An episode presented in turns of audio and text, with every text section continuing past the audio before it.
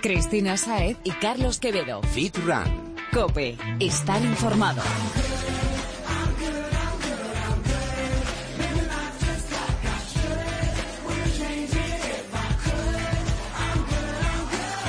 Muy buenas Fitrunner, bienvenido a Fitran Cope. Es miércoles y volvemos con tu programa de fitness, running y nutrición deportiva preferido. Aquí intentaremos ayudarte a sacar el máximo partido a tu entrenamiento y lo más importante, adquirir buenos hábitos y a no perder la motivación. Motivación que es la gasolina que nos mueve cada día. Muy buenas Fitrunner, ya estamos de vuelta y como siempre con buena música, mejor humor y preparados para exprimir a los tracks y cracks que nos acompañan en el podcast de hoy. Aquí estamos, así que apunta Fitrunner y empezamos. Estamos en Twitter, arroba fitran-cope, en facebook.com barra fitrancope y también puedes encontrarnos en Instagram, somos fitran-es. Y ahora sí, ¿empezamos? Vamos con ello, Chris.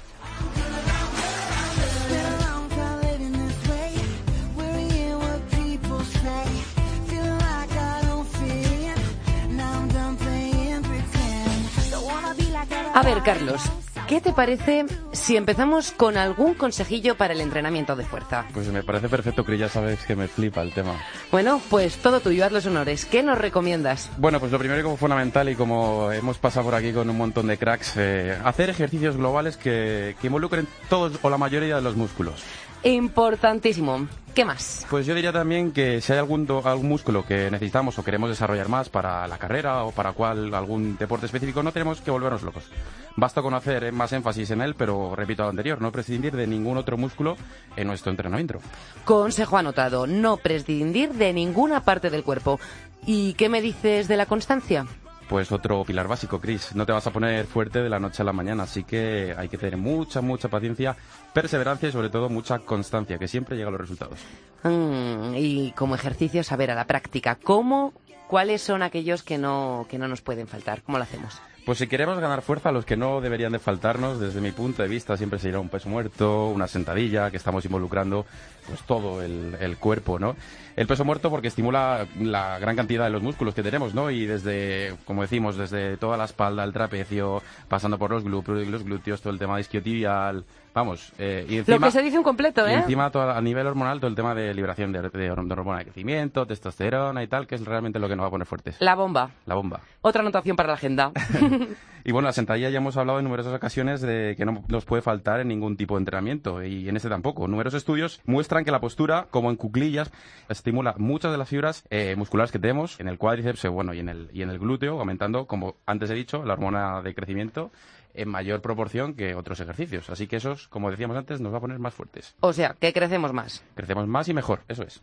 Pues yo creo que hasta aquí, ¿te parece? Perfecto. Otro día nos das más consejos y oye, Fitrunner, que si quieres saber más sobre el entrenamiento de fuerza, no tienes más que preguntar o recurrir a los podcasts anteriores. Hemos hablado de fuerza con David Marchante. Qué bueno Pablo Explosive, ¿eh? Guau. También con John Gerard. Paco Gascó. Y un montón de expertos más. Y lo dicho, si quieres saber más, solo tienes que escribirnos. Hazlo en Twitter, Instagram o Facebook.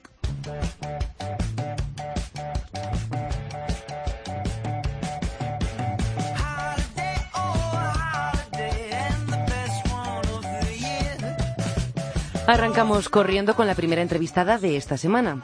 Y corriendo, conociendo por qué lo hacemos y por qué tenemos que hacerlo así. Exacto, que esta chica sabe lo que se dice. Vamos a saber si le sacamos el jugo, Chris. ¿Le preguntas? Por supuesto, ella es graduada en Ciencias del Deporte, máster en Deporte Adaptado y Sport Management, blogger y difusora de una vida sana. Dice que el deporte es su forma de vida, ama correr y si algo no le hace feliz, lo cambia. ¿Qué te parece? Me parece que estoy deseando que empiece a contarnos cositas. Pues vamos a saludarla. Maigua Ojeda, bienvenida. Bienvenida, es, es Mai- Maigua, ¿no? Maigualida, Vale, el nombre completo Ma- es Maigua, Maigualida. Es la primera vez que lo escucho, súper bonito, ¿eh? por cierto. Muchas gracias. Buenos días, ¿qué tal? Maigua, estás aquí para hablarnos de una parte súper importante de nuestra preparación, los entrenamientos en torno a la carrera. O sea, los días previos y supongo que también posteriores a la competición. Vale, la semana de antes de una carrera, sea cual sea la distancia que te vas a plantear correr, ya sean 5 kilómetros, 10 kilómetros, lo que sea, eh, tienes que pensar que el trabajo ya está hecho. Entonces, la semana de antes de una carrera, principalmente eh, debes eh, bajar el ritmo de la- y la intensidad de tus entrenamientos y debes eh, saber combinar los descansos, que en este caso serían descansos activos, saldríamos a, a correr suave, estiraríamos bien. Y yo, por ejemplo, eh, para carreras de larga distancia, media maratón y maratón, intento hacer eh, el día de antes eh, perdón, dos días antes intento meter una sesión de rodillo para relajar un poquito la musculatura. De liberación miofascial, ¿no? Que, Sí. es de que decimos esto, ¿no? Todo el, El tema rulo. del rulito famoso este. Ah, ese que te gusta a ti tanto, que veo en las Sí. fotos. ese- ese ¿eh? que no me separo de él. Bueno, Maiguay, ¿qué podemos hacer? ¿Qué es lo que haces con este rodillo antes de una larga distancia? Mira, pues con, con el rulo lo que consigo es eh, relajar la musculatura y sobre todo cuando vienes eh, tan cargada, eh, pues Sí, liberar la tensión del músculo y de la fibra muscular y demás, ¿no? Eh, claro, eso es, liberas, liberas la tensión muscular es. eh, y, y, bueno, pues consigues que las fibras estén mucho más relajadas, Relajadas. menos descargadas y vas a, a conseguir ver cómo tu musculatura está mucho más fresca cuando, cuando vayas a, a Y correr. responde mejor. Sí. Eh, y si hablamos del día de antes, justo el día previo a esa carrera, ¿alguna recomendación, algo específico que tenemos que tener en cuenta? El día de antes de una carrera, eh, yo personalmente lo que hago es cuando voy a recoger el dorsal y ya veo que tengo todo perfecto, eh, me voy y ruedo 20 minutitos como máximo, muy, muy, muy suavito. Eh, si puedo ver un poquito parte del circuito que voy a hacer, lo veo y así pues ya me voy visualizando dentro de la carrera y creo que eso es muy importante y luego pues estirar un poquito. ¿Qué más? Llegas al hotel o a donde estés. si- si en ese momento, sí. eso es, si, si corres en, en Madrid, pues bueno, y es tu casa, pues nada. Pero si estás en otra ciudad y decides ir a, a un hotel, pues eh, las comidas, eh, básicamente comerías eh, lo mismo. Si quieres meter un poquito más de pasta por cargar de hidratos, si va a ser una distancia muy larga, perfecto, pero no, no habría por qué No es necesario. No es, no es necesario. Eh, luego yo una cosa que hago, que yo creo que a mucha gente le puede servir también, es que el día de antes me pongo toda la ropa que me voy a poner al día siguiente. Qué bueno. Eh, me coloco también el dorsal, ¿por qué? Porque al día siguiente, pues tienes muchas cosas en las que pensar, las carreras suelen ser temprano, entonces, Eso dices por la, por la noche. Sí, por la O sea, que noche. Duermes con la, con la No. misma ropa. No, hombre. Digo, no sé, digo, a lo mejor duerme y directamente va a desayunar y se va luego a correr. O sea, ya me tengo que poner las zapatillas, me las abrocho y me voy a correr. No. Así ahorro tiempo. ¿Qué va? Lo que pasa es que los atletas muchas veces hacemos eso, nos ponemos la noche de antes nos ponemos toda la ropa para verificar que no se nos han olvidado los imperdibles, que nos hemos Claro. traído toda la ya, ya. ropa, que llevamos eh, los calcetines adecuados que pensábamos poner, que son un poco manías, pero te pueden ayudar a luego en carrera no tener deportista.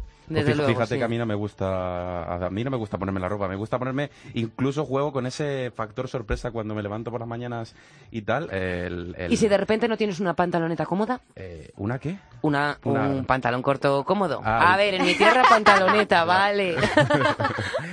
pues si no lo tengo pues hombre ya me habré encargado antes de verificar que lo tengo pero realmente em, esa sensación de ponerme sobre todo me gusta estrenar cosas el día que no sean zapatillas eh Las zapatillas nunca. Zapatillas nunca estrenarlas el día de la carrera, pero sí que es verdad que el tema de la de camiseta y, y el pantalón corto, lo que me vaya a poner, me gusta poner quitarle la etiqueta, oye. Hola. Me da como- que- Que es Una- presumido. Una, de motivación, sí, también, también es verdad. Bueno, Pero imagina, por ejemplo, que mm, vas a correr una maratón, ¿no? Eh, eso no puedes hacerlo, porque si eh, vas a correr una distancia tan tan larga, no puedes arriesgarte, arriesgarte a estrenar una camiseta con la que no hayas corrido antes. Ya, bueno, y sí, de es verdad. hecho, tienes que tener mucho cuidado y aunque no te haya rozado en tus entrenamientos, tienes que intentar meter vaselina, proteger bien Sí. los pezones en el caso de los hombres. No es el caso, todavía no he hecho ninguna, ninguna maratón. mira, Todavía- una cosa te voy a decir. Sí. Que el guapo aquí dice de estrenar la camiseta, pero las carreras que hace él dejan la camiseta bonita, bonita para tirar después Yo de digo- quitarle yo la digo que etiqueta. la, estreno, yo digo que la estreno, pero otra cosa es que cómo acabe la Luego camiseta. puedes volver a usarla. Eh, bueno, bueno, le doy... le doy- Claro. Bueno, Maigua, esto Sí. lo decíamos para las largas distancias, pero Claro. ¿y qué pasa para las cortas? Velocidad. Para las cortas, para, para una carrera de velocidad, estamos hablando de una No, persona de- que entrena en una de pista. cinco- Una de 5K, ¿no? O una velocidad de 100 metros, 200 metros. Bueno, venga, 5K, que hay cinco. más gente Cinco, que hay más gente que lo 5K. corre. Hay mucha más gente que corre 5 kilómetros. Eh, yo de toda la vida he hecho campo a través desde muy pequeña y entonces las distancias vienen siendo básicamente entre 5 y 8 kilómetros hasta pues eso. Yo sigo aconsejando eh, exactamente lo mismo, que desayunes el día de antes eh, lo que vienes desayunando siempre, que no cambies tu forma de, de comer, que intentes eh, igual la ropa ya haberla probado antes también, Eh, no es tan necesario como para una maratón, pero dejar ya el dorsal puesto, eh, tener el chip controlado, ver que eh, las zapatillas son las que son. De hecho, os voy a contar una cosa que me pasó a mí cuando fui a correr mi primera media maratón, como venía confiada de las carreras de 5 kilómetros y de 10 kilómetros, pues no, no me fijé en el tema del calcetín, que es una chorrada, pero al final te puede pasar factura. Y, y corrí la carrera y llegué con los pies sangrando. Y eso a la larga es una es una lesión al fin y al cabo, eso no queremos. Sí, sí, que luego te tiras una semana. Claro, entonces, bueno, en definitiva eso, que desayunen lo que desayunan siempre, que se levanten sobre todo dos horitas, dos horitas antes, porque con dos horitas antes vas, bueno, el cuerpo eh, no tiene la sangre en el estómago, entonces pues eh, vas a poder llegar a la carrera eh, mucho mejor. Genial. Yo te lo voy a poner un poquito más complicado. Sí. ¿Y las horas o esos minutos antes de, correr? ¿Alguna recomendación tuya? Yo creo que son más recomendaciones a nivel mental, ¿no? Sí. Porque el tema de focalizarte en la carrera, de incluso ponerte música, tu música preferida, cosas así, ¿no? Que te concentre un poquito en la carrera va a venir guay, ¿no? Yo creo que sí. Eh, de hecho, si habéis visto alguno de mis vídeos en YouTube, yo soy una persona que toda la vida ha tenido que, correr fijándose el objetivo de mejorar marca. Y hubo un punto en que eh, me, ahogué y me cansé un poco. Entonces, ahora mismo sigo con ese objetivo, pero para las personas que son la gran mayoría que corren tantas carreras como, como yo, creo que lo mejor es eh, visualizarte en la carrera en cuanto llegas para disfrutarla y abrir bien los ojos y ver eh, que hay un montón de gente más y un montón de cosas de las que puedes disfrutar en ese momento. Si te quedas bloqueado pensando en los tiempos y, tal, no vas a poder, eh, pues eso, en definitiva, disfrutar. Eh, Disfrutarlo que no nos agobiemos y que al final... Ahí está. Vamos a correr para disfrutarlo, ¿no? Y sobre todo en estas carreras populares de las que estamos hablando, que vamos a correr para pasarlo bien. Yo creo que para pasarlo bien. Y sentirte bien contigo mismo, que al final... Yo creo que si al final eh, sales un poquito más conservador, el coco está eh, en divertirse, en tal, al final te vas encontrando en la carrera y, el entrenamiento que llevas en las piernas y en el corazón al final mm, da de sí y, sale, sale en el momento que tenga que salir. Bueno, pues ahora que ya ha llegado el momento de la carrera, eh, echamos a correr y hemos acabado la carrera. Ahora, ¿qué hacemos? Lo primero, mm, estirar, ¿no? A ver, eh, no. Vale.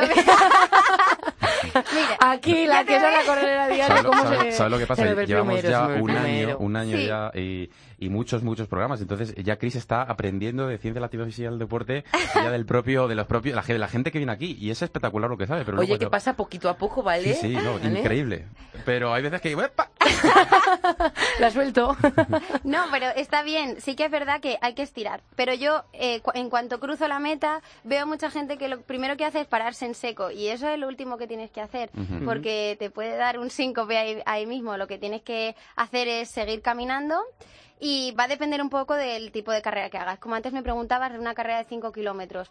Entre 5 y 10 kilómetros, pues creo que lo mejor es irse a rodar suavito, o sea, caminas un poco, unos 10 minutitos, te hidratas un poquito y te vas a rodar muy, muy, muy, muy, muy suave, a paso de tortuga, para eso, para soltar un poquito las piernas y te vas, eh, pues eso, 20 minutitos como mucho, te hidratas, frutita y estiras.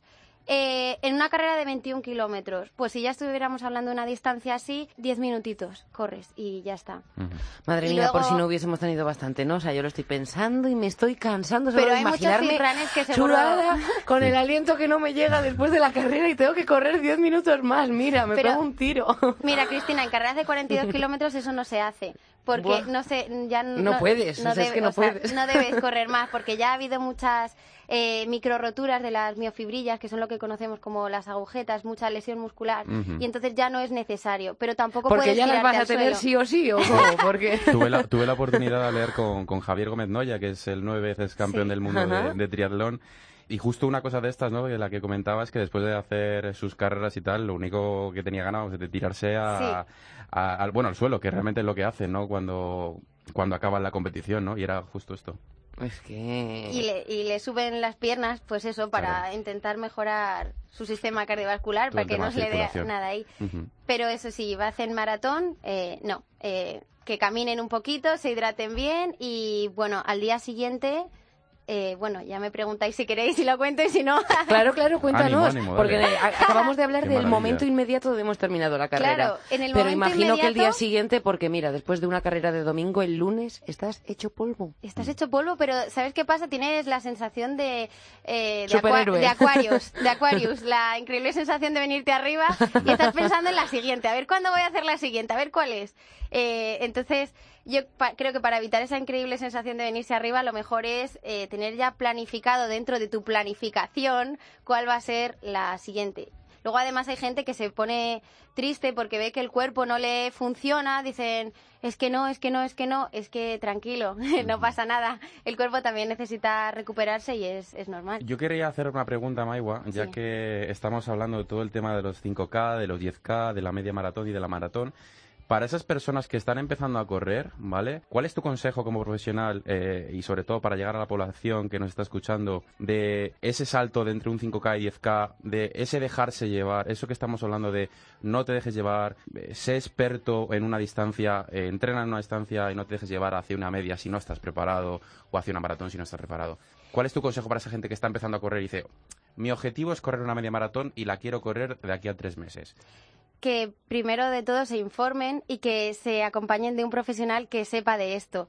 Eh, sobre todo es importante que, que se acompañen bueno, a lo mejor es también por defender lo que yo he estudiado, pero sí que es verdad que la gente que, que aparte de haber corrido toda la vida, también conoce el cuerpo humano en sí, que son la gente que ha hecho ciencias del deporte, como eres tú, como soy yo, y otros grandes compañeros que te- les gusta la actividad física, pues van a poder darle una ayuda que es vital para que esa persona eh, llegue eh, a disfrutar la carrera. No es lo mismo llegar a acabar y morir en el intento que llegar a una carrera y disfrutarla y decir, ay, quiero la siguiente, y quiero la siguiente porque me he encontrado tan bien y lo he hecho tan bien que, que me siento bien. Entonces, creo que hay que respetar las distancias y hay que intentar eh, seguir el consejo de los profesionales. Perfecto. Bueno, yo antes, Cris, de despedirla, eh, tenía que decir su frase inspiradora, ¿no? Motivación, a tope. ¿Quieres que yo eh, motive a la gente? Una frase inspiradora para la gente que nos escucha. Mire, yo eh, he visto tantas cosas en, dentro de mi deporte que pienso que todo el mundo es capaz de hacer cualquier cosa si se lo propone, si tiene disciplina, si le echa ganas y si se informa. Y creo firmemente que cualquier persona que venga a nosotros a pedirnos que le echemos una mano, incluso a, a las personas que trabajamos o que estamos en las redes sociales, eh, van a tener esa ayuda que necesitan. Así que mucho ánimo a todos, que todos con la ayuda necesaria podéis. ¡Ole! Poquito a poco, bueno, a mí me ha marcado eso de no estirar inmediatamente después de la carrera. ¿eh? Co- seguir corriendo, o sea, tú después de la carrera sigue corriendo. Caminas un poquito y corres suavito, Y muy, muy, muy suave, a paso de tortuga. Y de tener un poquito de, de tranquilidad, descanso activo, como decías, los días previos. Todos, Ahora, eh, esto, esto sí, Esto sí, esto ¿no? sí. Esto sí. Ahora sí que sí nos despedimos. Bueno, un placer, Muchas Maiwa, gracias. y muchas gracias por estar aquí con nosotros. Muchas gracias a vosotros.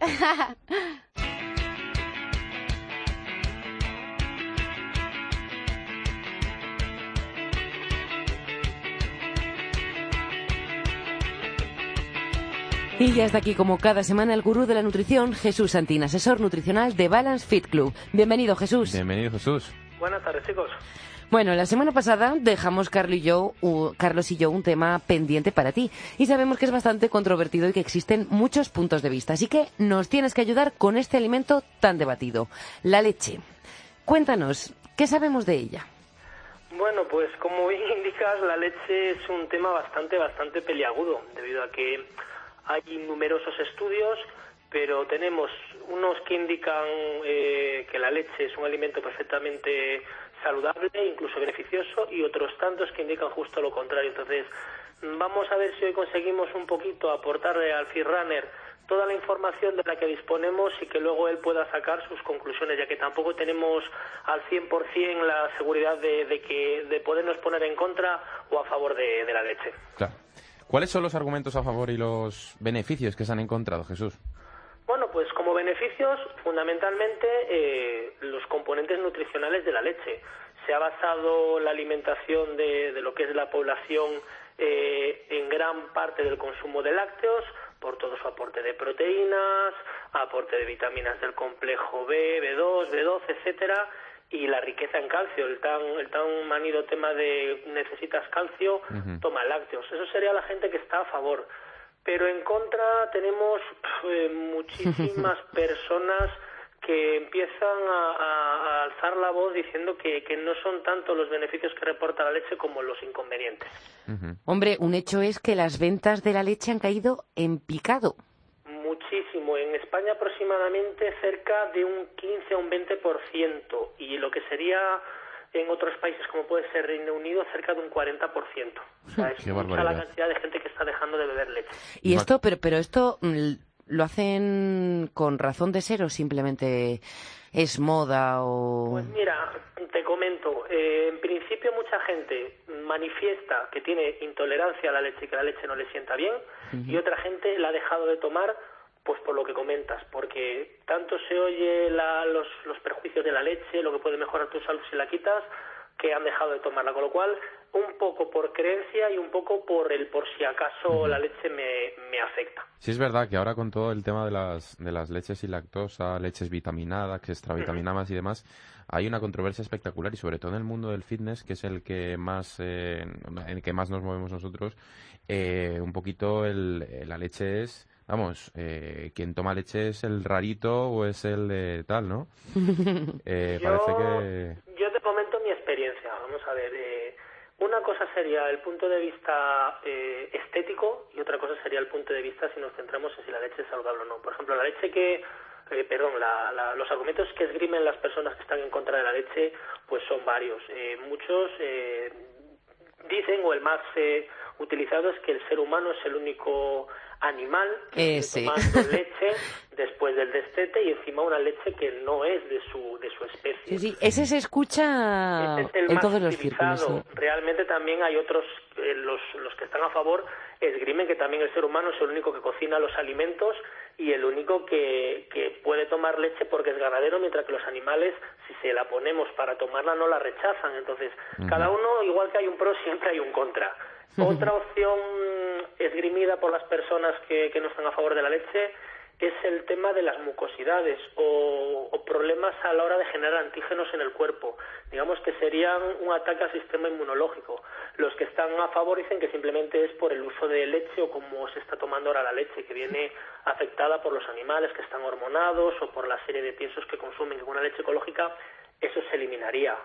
Eh, partidarios del calcio, la leche es beneficiosa porque aporta calcio. En cambio, otras personas que están sacando estudios eh, comentan que el calcio de la leche no se absorbe por dos razones fundamentales. Primera, porque genera una cierta acidez en el organismo, que hemos hablado alguna vez de ella en otros programas, y al final el cuerpo tiene que utilizar minerales, como es el calcio de los propios huesos, para poder absorber el mismo calcio. O incluso que ese calcio, si no está en una proporción adecuada con fósforo, tampoco se absorbe. Con lo cual, siempre que tenemos algo en contra, también tenemos algo, algo a favor. Bueno, y, y, entonces, con todos estos argumentos, ¿con cuál nos quedamos? ¿Leche sí, leche no? ¿Qué hacemos? Porque yo estoy como estaba, pero y más liada. Mira, yo te hablo desde mi experiencia personal trabajando en el mundo de la nutrición y sobre todo también en el mundo de la nutrición del deportista. Es cierto es que cualquier alimento que se deje de tomar, al final acabas creando una intolerancia, porque si tú dejas de tomar este alimento, por ejemplo, la tamanidad lactosa, tu cuerpo deja de producir la lactasa, que es la enzima que digiere. Entonces es normal que si luego tomes leche te siente mal. Entonces, eso es de sentido común. Cuando uno se acostumbra a un tipo de alimentación, poner otro alimento es fácil que no lo digiera bien. Nos pasa igual con las grasas saturadas o grasas pesadas cuando nosotros hacemos una buena dieta. El tema del físico o el tema estético, mm, yo por experiencia, cuando empecé en el mundo del deporte, lo primero que hice, el primer parador que tuve hace más de 15, 20 años, fue quitarme los lácteos. No había la información que había ahora. Lo primero que notas es que te deshinchas. Eh, reacción lógica. Primero, si es cierto que la leche genera algún tipo de intolerancia, va a generar una inflamación, como toda intolerancia que se manifiesta en el cuerpo. Y por otra parte, no olvidemos que al final la lactosa no es que sea un veneno en sí, es que no deja de ser un azúcar, el azúcar procedente de la, leche. Mm. Con lo cual, con lo poco que nos gustan los azúcares. al final estamos consumiendo mucha cantidad. Claro, entonces ese anuncio... Es lo mismo que esto es súper, súper eh, controvertido, ¿no? Porque es lo mismo que hablábamos eh, hace semanas con el tema de la, de la fruta y la fructosa, ¿no? La fructosa también es otro azúcar. Entonces, realmente, bueno, la glucosa es otro azúcar. Eh, o sea que realmente todo, todo hidrato carbono, bueno, de hecho todo macronutriente va a tender a eso. Lo que pasa que eh, el, tema de la absorción y demás de, ese azúcar va a ser igual o nos va a crear ese pico de insulínico más rápido o igual de rápido, por ejemplo, que... Normalmente vendría un poquito más modulado porque la leche tiene componente graso, pero unido a que nosotros tomamos leche desnatada, pues al final lo que estamos haciendo es tender a un agua con un nivel de proteínas determinado y un nivel alto de azúcar. De hecho, yo siempre se lo explico a la gente. O sea, nunca seré ni partidario ni detractor de la leche en el sentido intrínseco, puesto que no tenemos en la mano tampoco algo como para posicionarnos. Igual a lo mejor dentro de dos años o tres meses te puedo aseverar lo contrario. Pero es muy simpático que la gente, por creencia, dice, no, yo no tomo leche por la lactosa, pero sí tomo leche sin lactosa. Y yo siempre le digo, ojito con la leche sin lactosa que escoges. ¿Por qué? Porque si tú no eres intolerante a la lactosa, tú no tienes alergia como tal, con lo cual si tú quitas 4 gramos de hidrato de carbono procedente de la leche, que es la lactosa, pero me lo cambias por una sacarosa y me metes 10 gramos, al final está saliendo peor. Es decir, sí, me quitas la lactosa, pero me metes el doble de otro azúcar. Con lo cual, al final, mucha gente también, y pensando que lo hace mejor, lo hace completamente está mirando, peor. Está mirándome Chris como diciendo, la estoy liando todos los días. Claro, a ver, siempre digo, lo mejor es la observación.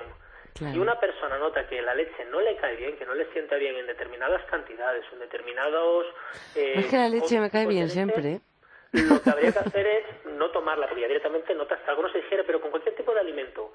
Y si es verdad que yo he observado que cuando he quitado los lácteos, que yo he sido una persona en, en mi infancia muy, muy bebedora de leche, he notado que evidentemente me he deshinchado como un globo porque es que era mucha la cantidad de azúcar que tomaba procedente de la leche.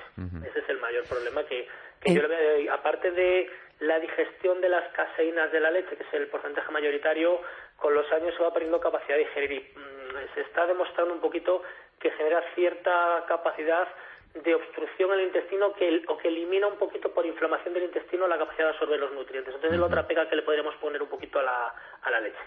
Entonces, Jesús, ¿Cuánta leche podríamos tomar, por decirlo así, al día? ¿Cuántos mililitros para que no se nos vaya de las manos? Pues mira, yo con la gente que trabajo normalmente, incluso con objetivos muy estéticos, muy deportivos, el, meter cerca de 300, 400 mililitros de leche no genera un problema a la hora de, generar una buena definición.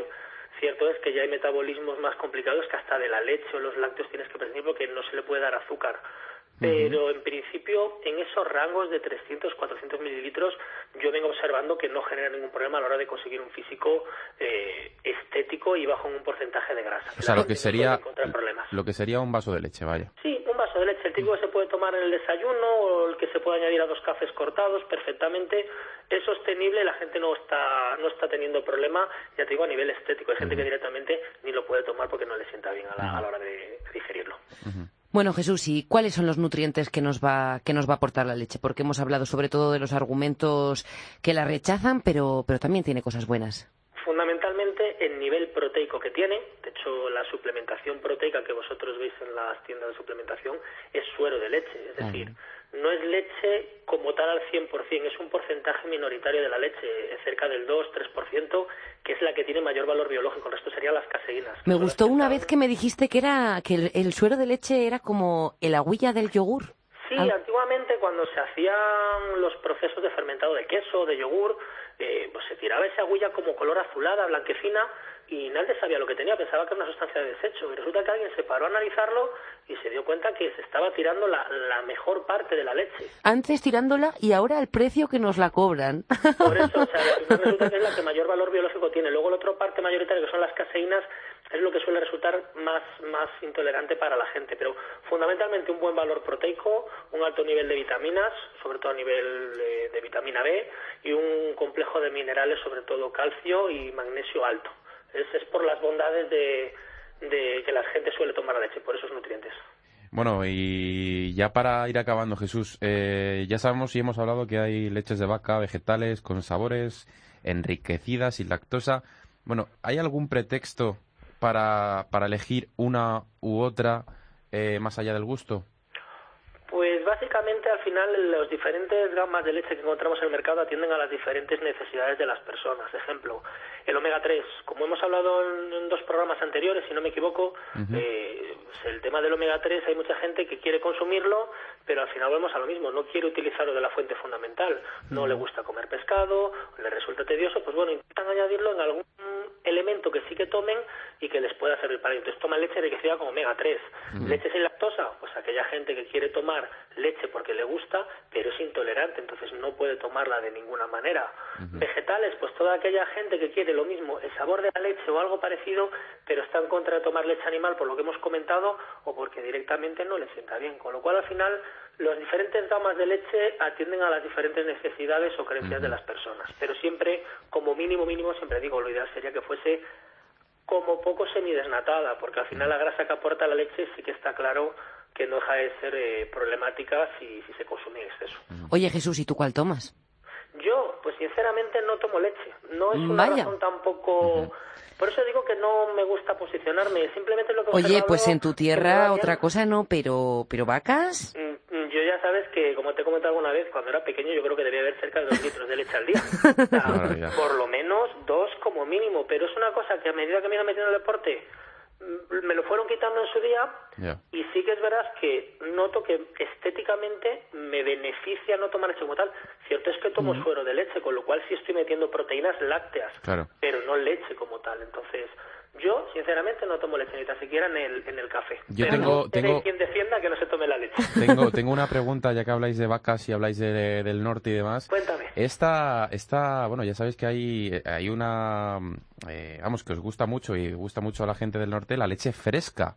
Esta leche fresca, esto realmente, que esto que hay, he visto además cuando voy a Santander veo que son como, hay como stands, ¿no? Eh, donde puedes, eh, llevas tu bote y te echan la leche que parece que, del, mismo día. Sí, está solamente hervida, ¿no? Eh, sí, la leche fresca, ¿qué, es la leche? ¿Es la leche entera o cómo es, esto? No, es lo que le llaman la leche cruda, que antiguamente yo recuerdo cuando era pequeño, no sé si aquí en Madrid se podría ver, venía como una especie de bolsa de plástico. O sea, ¿Sí? y yo la he visto en la zona de, de refrigerados. Es una leche que no está pasteurizada, que no está pasada por ningún tipo de proceso, por eso habría que hervirla para eliminar los gérmenes. Sí que yo le diría a la gente que tuviese cuidado, porque el problema de la leche no es que sea fresco, no es el origen de la vaca. Es decir, si tú, por ejemplo, coges una leche que no está pasteurizada y la hierves, también estás eliminando ciertos eh, eh, ciertas propiedades de la leche porque no estás sometiéndolo a un proceso controlado, lo estás sirviendo a, tu, a tu bola, como se suele decir. Que matas los bichitos, los matas, pero también te cargas otras cosas. La brucelosis, que es un problema que se presentó en muchos pueblos y muchos sitios por, por el consumo de leche cruda. Y luego el problema de la leche, fundamentalmente, que es lo que hablamos antes de la mucosidad, es realmente cómo está esa vaca. No es lo mismo una vaca que se pone a pastar en el medio de la montaña, eh, va la persona, la ordeña y da un determinado, eh, una determinada cantidad de leche que las vacas que actualmente se están eh, metiendo en establos y demás, que ya sabéis que todo lo que sea producción industrial siempre al final se trata de conseguir el máximo con lo mínimo. Entonces sí que hay muchas vacas que están tomando piensos, que tienen ciertos componentes que sí, que cuidadito. en duda, incluso eh, algunas personas que se están hormonando de manera legal las vacas para que estén dando un nivel de producción más alto en leche. Ya. Depende un poquito de la legislación del país, no vamos a, meternos en, bueno, en contra de la el caso que está muy buena, pero no...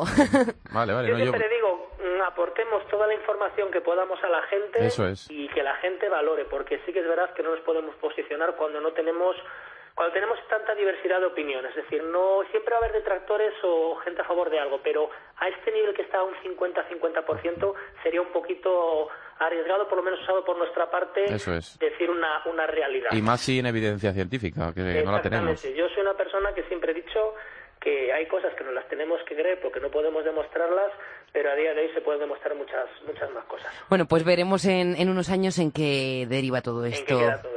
Jesús, todo clarísimo y como siempre, muchas gracias por tus consejos.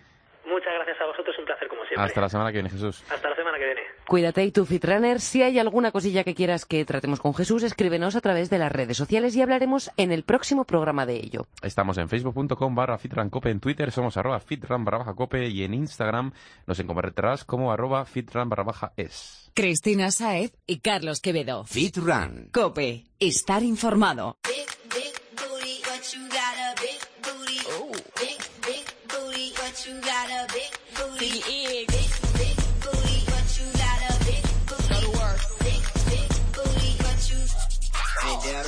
Oye, Carlos, mm, ¿tú trabajas la flexibilidad? La verdad que sí, le suelo dedicar un día a la semana a trabajarla. Mm, es que es fundamental y lo es tanto para los que están fuertotes como tú, también para los corredores y para todos los fitrunners. Por eso hemos llamado a nuestro próximo invitado, que ya ha estado por aquí en alguna ocasión anterior y nos va a contar cómo nos puede ayudar y, como no podía ser de otra forma, cómo podemos entrenar la flexibilidad. Un tema muy interesante, Chris, porque esta parte se suele tener muchísimo, muy, muy olvidada y, como decías, es fundamental y tiene un montón de beneficios. Para ti también, fíjate.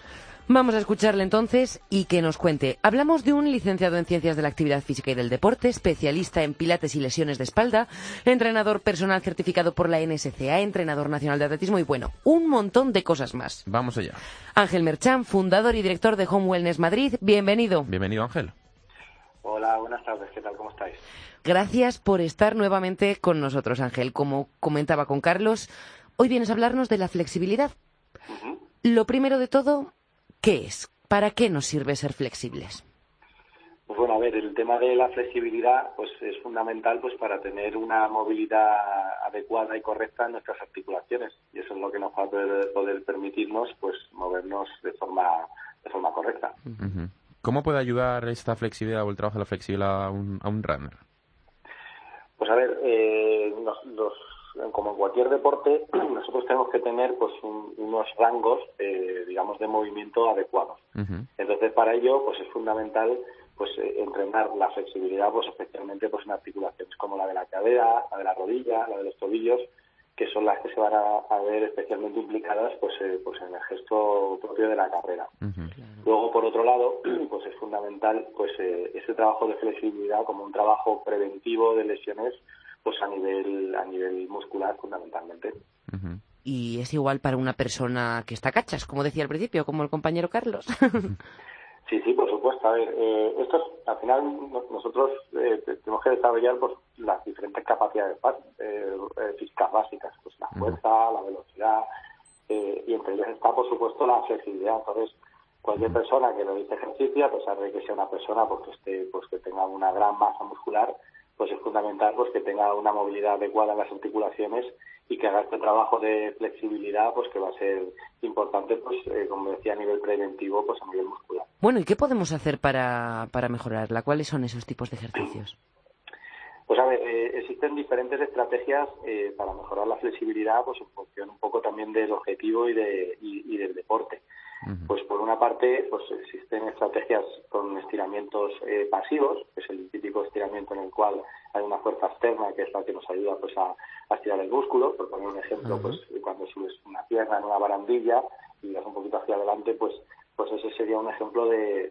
trabajo de, de, flexibilidad, de estiramientos pasivos. Pero luego existen otras estrategias, como son los estiramientos activos, donde es por parte de tu propia musculatura cómo conseguimos llegar a una posición, digamos, de, un rango articular amplio, que es mm, a priori un poco, eh, digamos, una de las estrategias más adecuadas si lo que queremos es eh, mejorar nuestra nuestra movilidad.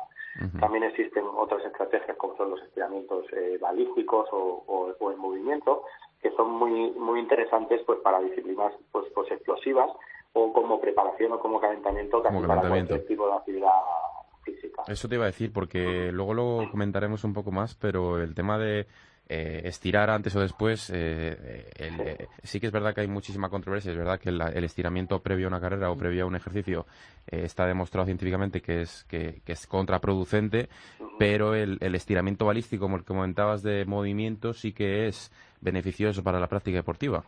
Efectivamente, ya hay bastantes investigaciones que, demuestran que efectivamente que un, estiramiento de tipo pasivo antes de realizar ejercicio, pues por, un, por una parte disminuye la capacidad del músculo a la hora de generar fuerza y también hay muchas investigaciones que demuestran que, pues, que, este, esta falta de activación por la relajación que produce pues puede incrementar el riesgo de lesión. Entonces, efectivamente, antes de iniciar cualquier tipo de actividad física, en este caso pues correr, el running, pues también se ha visto que los estiramientos balísticos permiten pues mejorar un poquito esa activación muscular que a nivel preventivo pues va a ser mucho mejor y también pues va a hacer que no se pierda esa capacidad de generar fuerza por parte del músculo.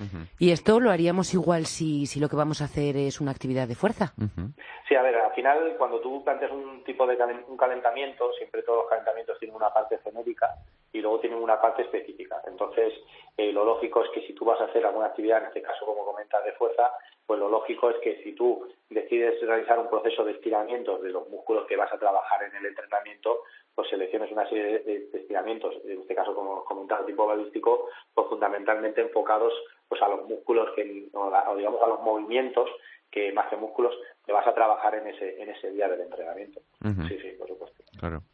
¿Y algún tipo de otro consejos? Eh, ya que hablábamos, hemos hablado esta, bueno, antes de, de, tu entrevista eh, del, tema de, mm, del famoso rulo, del famoso liberación mefacial y demás, que bueno, eh, sí que es verdad que mm, no es un entrenamiento de flexibilidad en sí, pero sí que es verdad que ayuda a aumentar estos rangos de movimiento de, de los que hablas y ayuda a mejorar también un poco la musculatura, a quitar tensiones, ¿no? ¿Qué opinas de esto?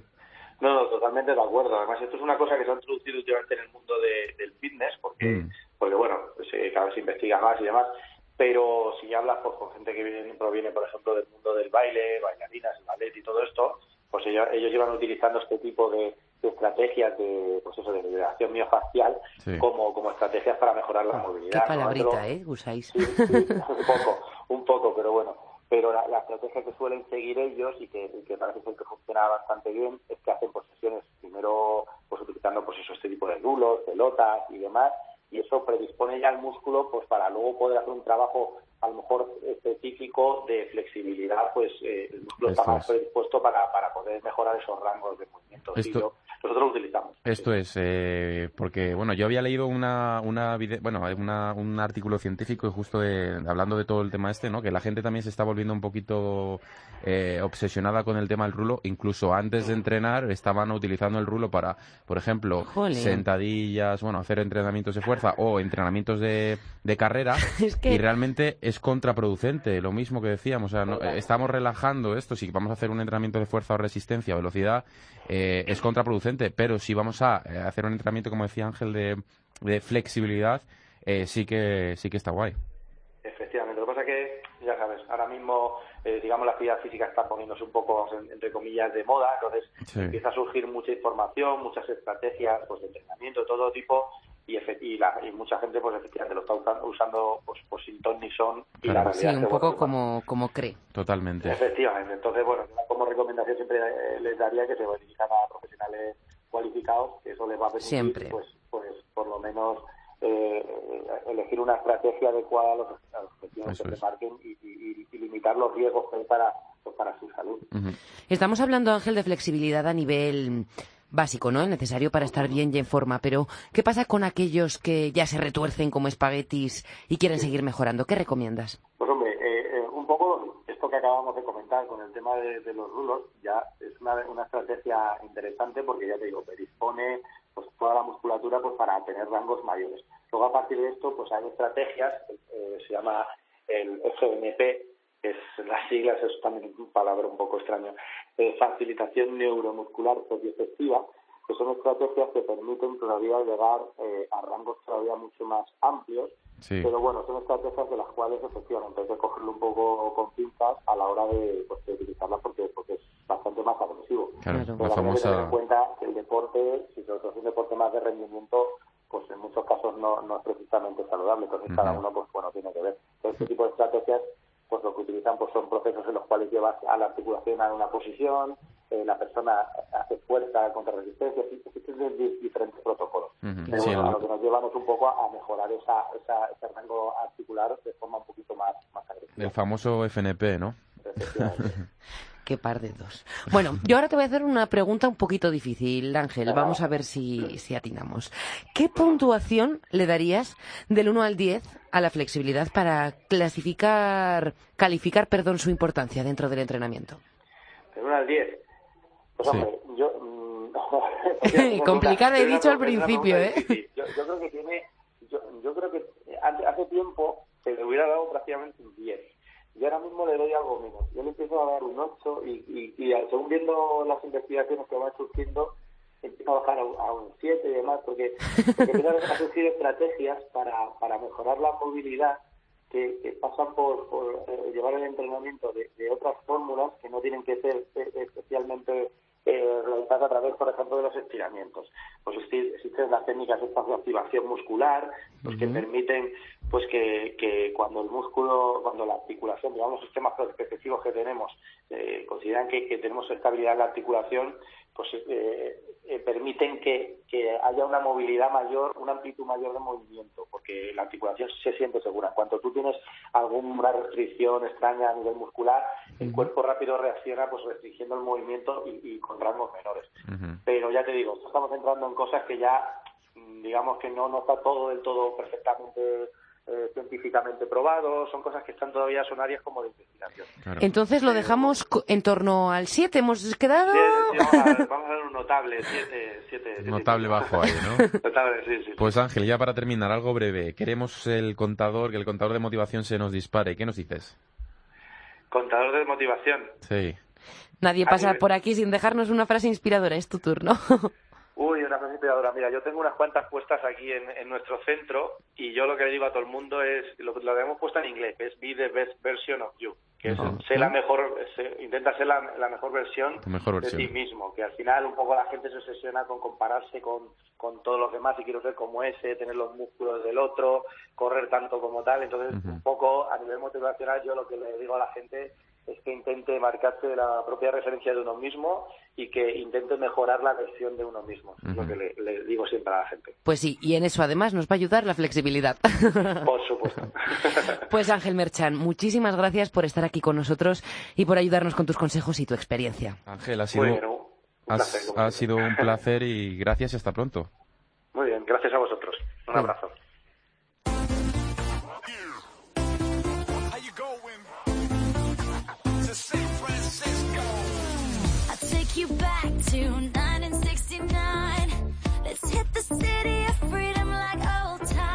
Bueno, bueno, esta música indica que tienes que moverte y empezar a poner en práctica todo lo que hemos aprendido hasta ahora. Y lo que viene. Estate atento, Runner, y dale caña al cuerpo. Es hora de presentarte el ejercicio de esta semana de Paco Ming.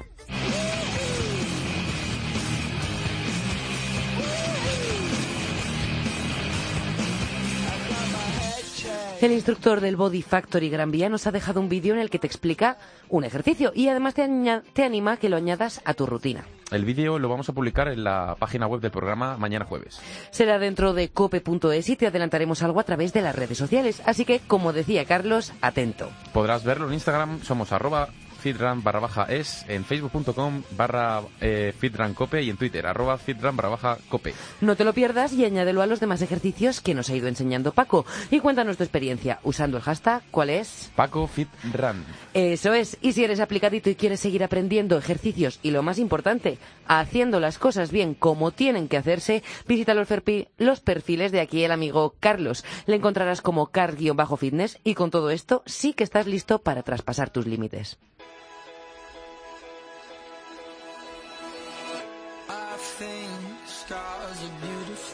Bueno, Chris, tristemente ha llegado la hora de despedirnos. Eh, me ha encantado compartir contigo este rato, Fitrunner, tanto de running como de fitness y los buenos hábitos. Lo mismo te digo, Carlos, y más con esta música.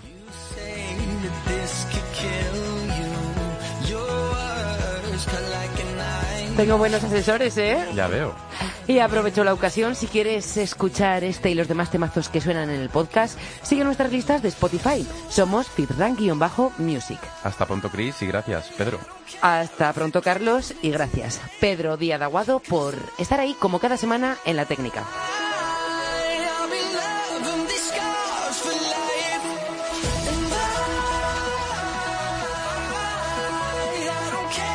Lo dicho, Feedrunner, un placer que hayas estado ahí pegando la oreja. La semana que viene, más y ya sabes, estamos en contacto.